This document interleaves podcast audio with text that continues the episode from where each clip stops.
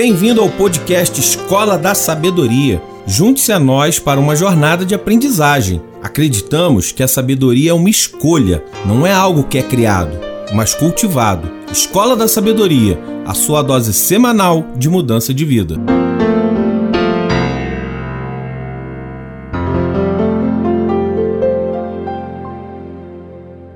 Bom dia, boa tarde, boa noite, boa madrugada. Mais uma vez, Elber falando aqui na Escola da Sabedoria, diretamente dos estúdios de João Melo, para sua casa, para o seu celular, para o lugar onde você está ouvindo esse podcast, a sua porção semanal de sabedoria prática para a vida. Amigos, é com muita satisfação que a gente chega a esse oitavo episódio. É, os números dos nossos ouvintes realmente impressionam. É algo que a gente não esperava. Agradeço a você que tem ouvido esse podcast, que tem compartilhado, que tem experimentado um pouco da sabedoria milenar e aplicado na sua vida. Os depoimentos que chegam até nós são depoimentos bastante impactantes, eu diria. E eu fico muito feliz com o resultado que nós estamos obtendo aqui. E eu fiz uma enquete essa semana perguntando qual o assunto que os nossos alunos gostariam de ouvir. A grande maioria pediu que nós falássemos alguma coisa a respeito da sabedoria aplicado à questão financeira. Então prepara teu coração, porque o episódio de hoje vai tratar de cinco conselhos do homem mais rico que já existiu. Vamos falar um pouco sobre Salomão.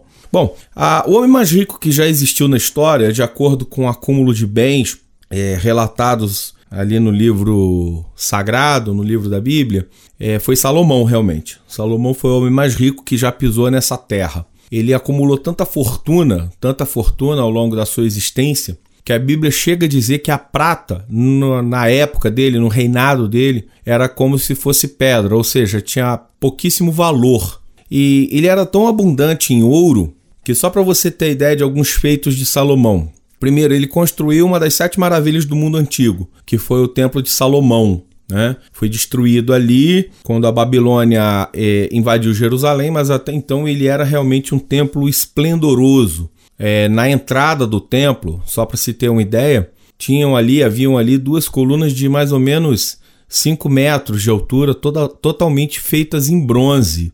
O interior do templo era todo forrado em ouro. Os utensílios do, do templo, e eram, não eram poucos, eram muitos utensílios, do interior do templo eram todos feitos em ouro. E os de fora eram todos feitos feito em bronze. Né?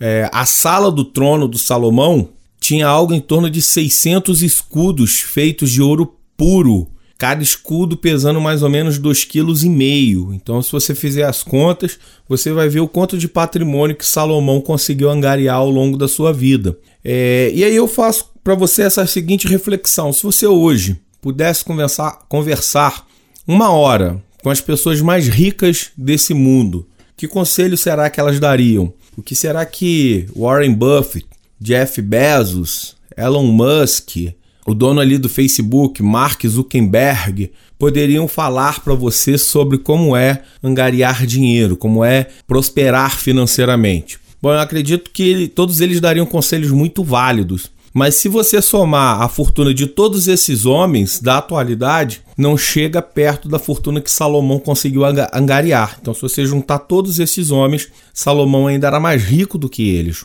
Então, o que, que Salomão tem a nos ensinar a respeito da fartura, o que que Salomão tem a nos ensinar a respeito do da sabedoria financeira. São muitas, são muitas lições, mas eu vou eu separei aqui para a gente conversar cinco conselhos que o homem mais rico do mundo é, pode dar em relação à questão financeira. Bom, em Provérbios capítulo 21, versículo 5, Salomão diz assim: Os planos dos diligentes tendem à abundância, mas a pressa excessiva à pobreza. Não é de hoje que se fala em planejamento financeiro. O primeiro conselho que Salomão dá então é planejamento financeiro. Os modernos gurus das finanças, né? As pessoas que escrevem livros, fazem cursos, todas essas pessoas partem da mesma primícia. É necessário que haja um planejamento financeiro. E o que, que é planejar? É colocar no plano, é escrever, é colocar no papel. É, antigamente, a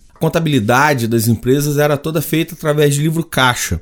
E o livro caixa ele tinha duas colunas. ele tinha a coluna das despesas e a coluna das receitas, ou seja, quanto que entra e quanto que sai. E no final, quanto que sobra. É continha de adição e subtração. Você soma o que você ganha, você soma com o que você gasta e depois você vê o resultado financeiro. Pode parecer muito simples isso, mas veja bem, é um conselho que tem dado certo há mais de 3 mil anos. Salomão, há 3 mil anos, o homem mais rico que já existiu, ele já falava a respeito disso, da necessidade que se tem de saber exatamente quanto que se ganha, quanto que se gasta e para onde está indo o seu dinheiro. Porque quando você escreve a sua fonte de receita, ou seja, o, é, da onde entra o seu dinheiro. E isso, gente, que eu estou falando, serve tanto para pessoa física, trabalhador, assalariado, autônomo, quanto para pessoa jurídica, empresa também. É, como eu disse, pode parecer muito simples, mas muitas empresas quebram financeiramente porque elas não conseguem olhar o seu fluxo de caixa, ou seja, a sua movimentação financeira. Quanto entra, quanto sai e quanto sobra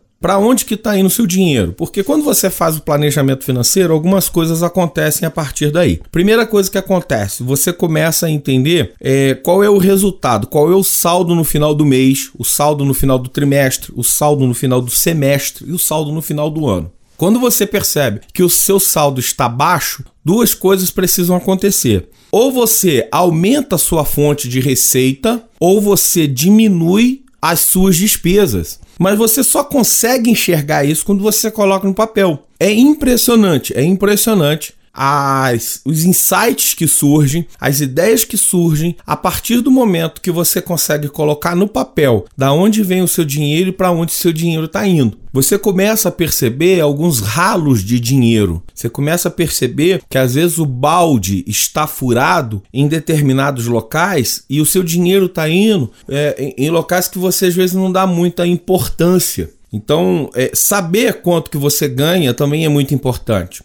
Porque aí você vai poder mensurar se não é o caso de você criar uma outra fonte de receita. O que, que seria criar uma outra fonte de receita? Bom, por exemplo, se você trabalha como assalariado, às vezes você tem os finais de semana para poder prestar um serviço extra uma hora extra, por exemplo, que você pode estar tendo um ganho extra no seu serviço.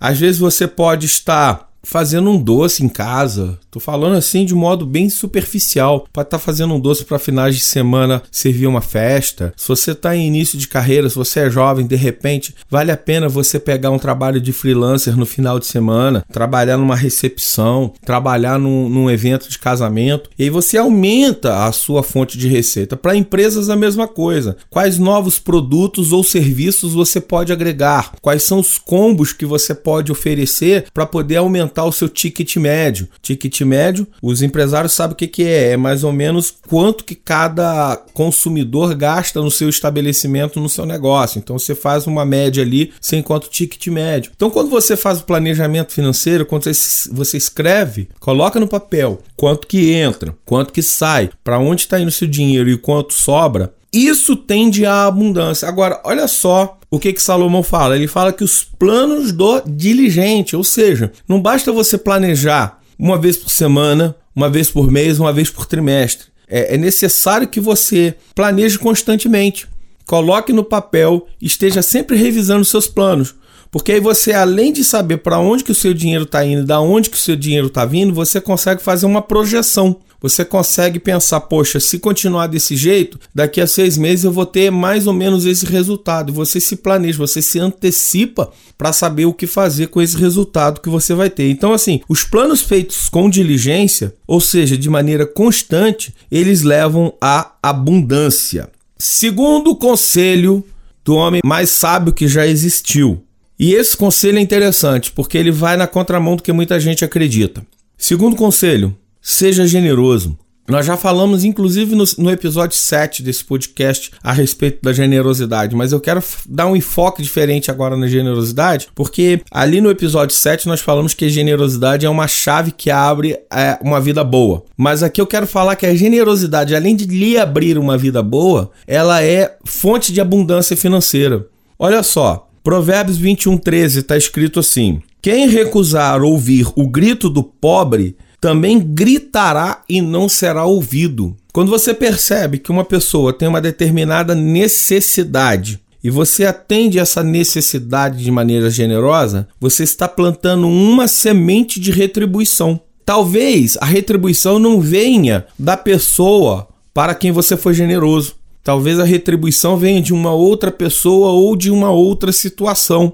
É, quando você é generoso com uma pessoa que necessita, no momento que você estiver necessitado, o universo, Deus, vai dar um jeito de fazer com que sua necessidade seja suprida por uma outra pessoa. A generosidade, eu já falei isso aqui, a generosidade ela não se mede por quanto você dá, ela se mede por quanto você retém, ou seja, por quanto que você se nega a contribuir, a atribuir a outra pessoa algo que essa pessoa necessita. Agora, se você não acredita em mim, se você acha que esse, essa conversa que eu tô tendo com você é uma conversa muito abstrata, então deixa eu te dar alguns números para você ver como é que a questão funciona. 50 bilhões de dólares. Pensa no número, 50 bilhões de dólares. Até o momento da gravação desse podcast, esse é o número, essa é a quantia que Bill Gates doou para caridade. 149 bilhões de dólares. Tô falando em dólar, não tô falando em real. Hoje, enquanto eu gravo esse podcast, o dólar tá 1 para 5 mais ou menos. Então 50 bilhões se tornam de dólares se tornam 250 bilhões de reais. 149 bilhões de dólares 150 bilhões de dólares se torna 750 bilhões de reais. É muito número. 159 bilhões de dólares é o número que os 25 bilionários da Forbes já doaram para caridade, ou seja, 25 pessoas doaram 149, quase 150 bilhões de dólares para caridade. Só Bill Gates doou 50 bilhões. Então, se as pessoas mais ricas do mundo, se as pessoas mais prósperas do mundo entenderam esse princípio, por que, que, que, que a gente tem dificuldade de entender esse princípio? As pessoas mais ricas do mundo já doaram mais do que o orçamento de muitos países para a caridade. E o que, que acontece com ela? Elas se tornam cada vez mais ricas. Porque existe uma lei no universo chamada lei da semeadura. Aquilo que você planta, você colhe. Aquilo que você faz reverbera em você. Aquilo que você emite ecoa na sua vida. Então, aprenda isso. A generosidade, pregada por Salomão, vivida pelas 25 pessoas mais ricas dessa terra, ela é uma chave, ela é a segunda chave para a abundância. Terceira, terceiro conselho do homem mais rico que já existiu para a questão financeira moderação. Ou seja, Provérbios capítulo 21, versículo 17 diz assim: Quem se entrega aos prazeres passará necessidade. Quem se apega ao vinho e ao azeite jamais será rico. A questão não é se você vai ou não vai gastar o dinheiro com recreação. A questão é o quanto de dinheiro que você gasta na recreação. Moderação é a consciência do equilíbrio necessário entre o ter e o não ter. Vivemos em uma sociedade extremamente consumista, é verdade. Agora, se você for pegar o estilo de vida do mega investidor americano Warren Buffett, você vai ver que ele tem o mesmo veículo há mais de 10 anos. Ele mora na mesma casa há mais de 50 anos. E o homem tem mais de 80 bilhões de dólares em investimento. O homem é rico mesmo. E, mas ele tem um estilo de vida moderado. O que infelizmente tem acontecido nos nossos dias é que as pessoas elas têm comprado o que não necessitam com dinheiro que não tem para impressionar pessoas que elas não gostam. As pessoas têm procurado levar uma vida de Instagram, Nada contra, mas é que no Instagram a gente posta o nosso palco, a gente não posta a nossa, os nossos bastidores. E algumas pessoas olham a vida de outras ali no Instagram, acham que aquele é o padrão de vida e começam a querer ter aquele estilo de vida que é, que é posto na vitrine. Não vai acontecer. Então, o que a Bíblia recomenda é o seguinte: que você pode sim, quem disse que não, você pode ter prazeres é, nessa vida. Você pode comprar uma roupa bacana, você pode comprar um carro que te leve para algum lugar, você pode de repente comer num restaurante. Só faça isso com moderação. Não seja imoderado nos seus gastos financeiros. Os prazeres desenfreados levam todo o dinheiro e podem fazer você passar necessidades de item básico, ou seja, prazeres desenfreados levam dinheiro e fazem faltar itens básicos. Então, assim, para você bloquear o enriquecimento, é só você se lançar aos prazeres fugazes. Olha o que, que a Bíblia fala: quem se apega ao vinho e ao azeite jamais será rico. O vinho aqui é, é, caracterizado, é símbolo de celebração. Já o azeite é símbolo de boa comida. Então, assim, se você se apega ao vinho, ou seja, a celebrações, a festas, a bailes, a baladas, a saídas, se você se apega a isso, ou se você apega ao azeite, a boas comidas, você vai a restaurantes caríssimos, né? Na hora de fazer a compra no supermercado, você procura logo os itens mais caros da, da cesta. Se você fizer isso, jamais você será rico. É preciso se equilibrar entre o ter e o não ter, entre o fazer e o não fazer. Eu me lembro que quando eu estava entrando para a faculdade de Direito, primeiro semestre que eu estava na faculdade de Direito, eu recebi um conselho muito interessante de um professor que também já era advogado militante há muitos anos. E ele falava: olha, na vida do advogado, não é questão de você saber se você vai ou não vai ter férias, é saber quanto tempo de férias você vai ter. É, é uma vida de trabalho. É a mesma coisa acontece em relação ao dinheiro. Não é saber se você vai ou não vai numa festa, se você vai ou não vai se dar um, um prazer, se vai ou não vai se dar um luxo. Não é isso. É questão é o quanto você faz isso. Eu, eu conheço pessoas, e aqui eu me refiro a uma pessoa em especial que me vem à mente, que quando essa pessoa ganha um dinheirinho, ela é uma profissional autônoma, essa pessoa, e quando ela consegue um dinheiro que é um pouquinho fora da curva, ao invés dessa pessoa investir, ao invés dessa pessoa guardar esse dinheiro, é, essa pessoa faz viagens, sabe? Viagens assim até caras, viagens internacionais. Essa pessoa vai até uma, um restaurante que tem ali na, na cidade do Rio de Janeiro, restaurante bem bacana e tal já estive presente lá, mas ela vai para lá para poder almoçar num dia de semana. Ela leva uma vida modesta por conta da situação financeira dela, mas quando ganha um dinheiro um pouco maior, um pouco fora da curva, é, esse dinheiro é todo posto fora. Existem pessoas também do meu conhecimento que pegam parte do, do, do dinheiro que recebem todo mês e, e, e almoçam em restaurantes caros aqui da cidade. Seja então senhor dos seus desejos. Seja senhor, não seja escravo deles. O quarto conselho financeiro do homem mais rico que já existiu é faça reserva, reserva financeira. Provérbios 21, 20 diz assim: Na casa do sábio há comida e azeite armazenados, mas o tolo devora tudo o que pode. Olha como é que é atual esse conselho da sabedoria. Na casa do sábio há azeite armazenado. O, mais uma vez, os gurus modernos, inteligência financeira, sempre falam isso. Você precisa construir um fundo de reserva. Uma reserva de emergência. Eles também chamam isso de reserva de emergência. O que, que seria uma reserva de emergência atualmente? Lembra quando você fez seu plano financeiro?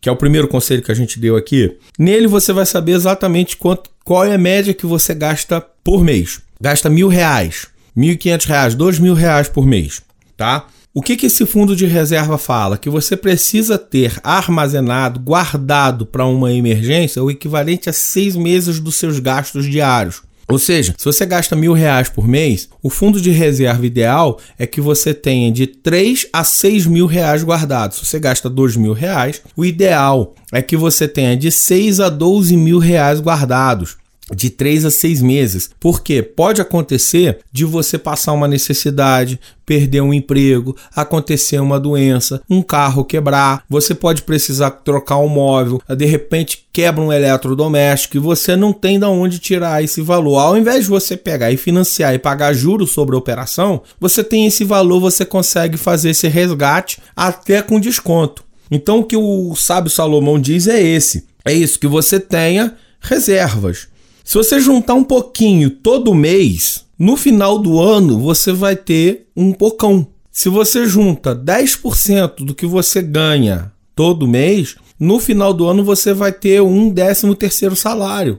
Mesma coisa acontece com as empresas. Recentemente, nós passamos por uma pandemia onde várias, várias, várias empresas quebraram. As empresas que sobreviveram, elas fizeram algumas coisas. Primeiro, elas se adaptaram, foram rápidas em se adaptar. E a segunda coisa que elas fizeram, elas usaram a reserva de emergência que elas já tinham. Então, se você não tiver reserva de emergência, você corre um risco muito grande na sua vida. O conselho da sabedoria e do sábio é que você armazene um pouco de azeite, um pouco de comida e você tenha essa reserva de emergência. Quinto conselho do homem mais, mais sábio que já existiu E esse conselho, queridos, ele de tão óbvio, de tão óbvio, ele chega a ser simplório, mas ele é. Não é porque ele é óbvio e porque ele é simples que ele não deixa de ser poderoso, poderoso. Quinto conselho: trabalhe. É isso mesmo. Provérbios capítulo 21, versículo 25 diz assim: O preguiçoso morre desejando, porque as suas mãos se recusam a trabalhar. Recentemente, Tiago Nigro, um guru do mercado financeiro, ele dando uma entrevista, ele, ele alguém perguntou para ele assim: o que, que eu faço para enriquecer? Aonde, ou melhor, o que que eu preciso investir ou aonde eu preciso investir para enriquecer? Ele falou: olha, investimento não enriquece ninguém. O que enriquece é ganhar dinheiro. E você só ganha dinheiro através do trabalho. Existem pessoas que trabalham muito e ganham pouco, é verdade. Mas ainda assim, o trabalho é a melhor forma de você ganhar dinheiro. É a única forma honesta que se tem de ganhar dinheiro. Porque as outras pessoas podem até ganhar dinheiro de forma desonesta. Mas honestamente, o que você precisa fazer é trabalhar. E trabalho não é, uma, não é uma coisa que depende de carteira assinada, sabe? Às vezes a abundância ela não vem para nossa vida não é por falta de oportunidade, é por orgulho. E eu vou repetir, às vezes a oportunidade ela só não vem à nossa vida ou abundância não vem até a nossa vida, não é por falta de oportunidade, é por orgulho, porque todo trabalho remunera. Quer ver? Vou fazer uma conta rápida aqui com você. Você está desempregado, mas se oferece para lavar o carro de um vizinho, por exemplo. Ah, tá ali, chega pro vizinho e fala: Poxa, eu, eu posso lavar o seu carro? O vizinho vai te pagar, dependendo da região do Brasil, eu tô tomando aqui pela nossa região, vai te pagar pelo menos uns 50 reais é, por essa lavagem de carro que você fizer. Aí lá, lava o carro, aspira, passa o pretinho e tá tudo certo. 50 reais. Agora você imagina o seguinte, faz essa conta comigo. Imagina que você lave quatro carros por dia. Aí é dois de manhã e dois da tarde. A gente já está falando em 200 reais por dia. Dia sim, dia não, você imagina que você trabalhe lavando quatro carros. Você bate na porta de um condomínio, oferece seu serviço para as pessoas que estão ali. Nessa toada, nessa média, a pessoa consegue fazer hoje 4 mil reais por mês. Aqui na nossa região a gente chama de sacolé. Imagina, vender um sacolé. Sacolé é coisa fácil de fazer. Vender um brigadeiro. Revender essas, essas revistas, esses catálogos que tem aí no mercado, e aqui eu não vou fazer propaganda para nenhum deles, né? Mas você revender um catálogo, revender perfume, revender é, é, é, joias ou semi-joias, então, mas infelizmente as pessoas muitas vezes não fazem isso porque elas têm orgulho. Ah, não, eu não eu, eu estudei tanto, eu vou me rebaixar fazer um serviço desse tamanho. Deixa eu contar uma coisa muito interessante que eu ouvi de um colega meu que mora em Portugal. Ele falou que em Portugal as pessoas trabalham tanto que elas chegam a ter uma loja e trabalhar de empregado na outra loja. Olha só, eu tenho uma loja aqui nessa rua, boto alguns empregados para trabalhar para mim, mas eu vou e trabalho em outra loja para poder ter uma outra fonte de renda, uma outra fonte de receita. Então não é, não é falta de oportunidade que leva à estagnação e nem é falta de oportunidade que leva à, à miséria. É o orgulho. A gente tem hoje no Brasil o Rick Chester que ele fez sucesso vendendo água na praia, vendendo água mineral nas praias de Copacabana. Então, trabalhe a construção da sua riqueza. Trabalhe. É, tenha outras fontes de renda além dessa que você já tem. Você é criativo, você é uma pessoa criativa, você tem habilidades que podem ser muito úteis para algumas pessoas e às vezes você só não está ganhando dinheiro porque você se furta a oferecer essas habilidades que podem ser coisas simples, como eu disse. Desde uma lavagem de carro a uma faxina, a coisas um pouco mais complexas, como você construir, por exemplo, uma mini confeitaria dentro de casa para poder vender é, doces, quitutes, alguma coisa desse tipo. Então, são esses os cinco conselhos que eu separei aqui. Não são os únicos conselhos, o livro de Provérbios é riquíssimo em conselhos para a construção de riquezas. Mas eu separei esses cinco aqui. Primeiro, planejamento financeiro. Segundo, seja generoso. Terceiro, haja com moderação. Quarto, tenha uma reserva financeira. E quinto, trabalhe a construção da sua riqueza. Bom, é, como vocês me pediram que nós tratássemos desse assunto, mas em segundo lugar ficou um outro assunto, provavelmente na semana que vem nós estaremos tratando desse segundo assunto. Por hoje eu quero desejar a você graça e paz, fazer mais um agradecimento formal aqui aos estudos do João Melo, que tão maravilhosamente é, é, edita e grava esse podcast É, João, o podcast está saindo melhor do que o podcast de muita gente famosa. Eu escuto alguns podcasts aí e a qualidade é realmente impagável, imperdível. Fiquem todos com Deus, graça e paz.